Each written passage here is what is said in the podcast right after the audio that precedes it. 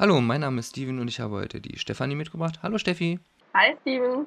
Und wir wollen euch heute zu einer neuen Folge von Acute Talk begrüßen und das nächste Thema stellen wir euch gleich vor. So, heute dreht sich bei uns alles um den Katheter und zwar was es mit ihm auf sich hat, was der Job des Katheters ist und was der Katheter mit der Dialysemaschine zu tun hat. Also würde ich sagen, gehen wir rein ins Geschehen. Gott, die Maschine hupt schon wieder. Und da steht Zugangsdruck. Probier es jetzt mal damit den Fluss zu ändern. Hm. Also irgendwie hätte das gerade keinen richtigen Erfolg. Wenn ich das mir so angucke, ist der Druck immer noch im roten Bereich. Du, vielleicht liegt es ja auch am Katheter. Ich würde jetzt einfach mal versuchen, den wenig zu justieren und dann können wir versuchen, den neu zu verbinden. Ah, das war eine gute Idee. Top. Der Druck fällt langsam.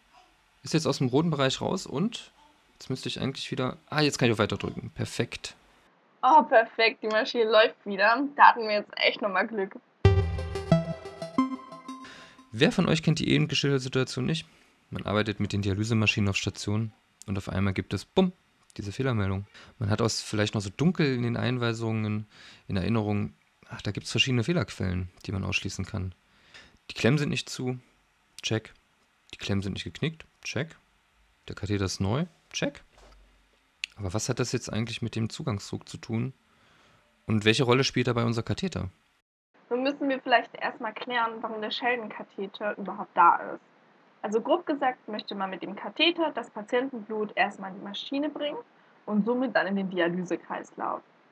Das Blut sollte dabei möglichst gleichmäßig und gleichbleibend aus dem Patienten in die Maschine gehen, damit die Maschine damit arbeiten kann. Dafür empfiehlt es sich eben, einen entsprechend großen Katheter zu benutzen, um die erforderlichen Blutflüsse zu erreichen. Häufig ist dafür der Schelden, den man auf der Station nutzt, vollkommen ausreichend. Nun stellt sich allerdings die Frage, wo sollte der Katheter denn liegen? Dafür gibt es so drei gängige Beispiele, die je nach Vorlieben des Hauses und des Arztes eine Möglichkeit bieten. Zum einen mal die Vena jugularis, die femoralis und zu guter Letzt die Subclavia was muss ich jetzt überhaupt beachten, wenn ich den Patienten anschließen will? Hm. Zunächst muss ich mir meinen Hausstandard angucken. Dort ist nämlich genau festgelegt, wie ich das Ganze überprüfen kann, ob der Katheter gut durchlässig ist. Häufig wird erstmal die vorhandene Füllmenge in den Schenkeln abgezogen, um zu gewährleisten, dass ich auch wirklich gar kein Gerinnsel und keinen Thrombus in dem Schenkel habe. Beim Aspirieren merke ich dann nämlich auch schon, okay, ist das Ganze leichtgängig, ist das Ganze schnell aspirierbar und wenn ich hier merke, dass ich ein Zucken oder ein Haken habe, dann kann es bereits kurz nach dem Anschluss schon zu den ersten Alarmen kommen. Denn wir erinnern uns, die Maschine kann nur mit dem arbeiten, was sie bekommt. Wenn sie nicht ausreichend Blut bekommt, dann meldet sich hier die Kontrollinstanz und das ist der Zugangsdruckgeber. Dieser prüft also ständig, ob genug Blut ins System kommt oder anders gesagt, ob der Katheter gut Blut fördern kann. Natürlich immer unter der Berücksichtigung seiner Grenzen.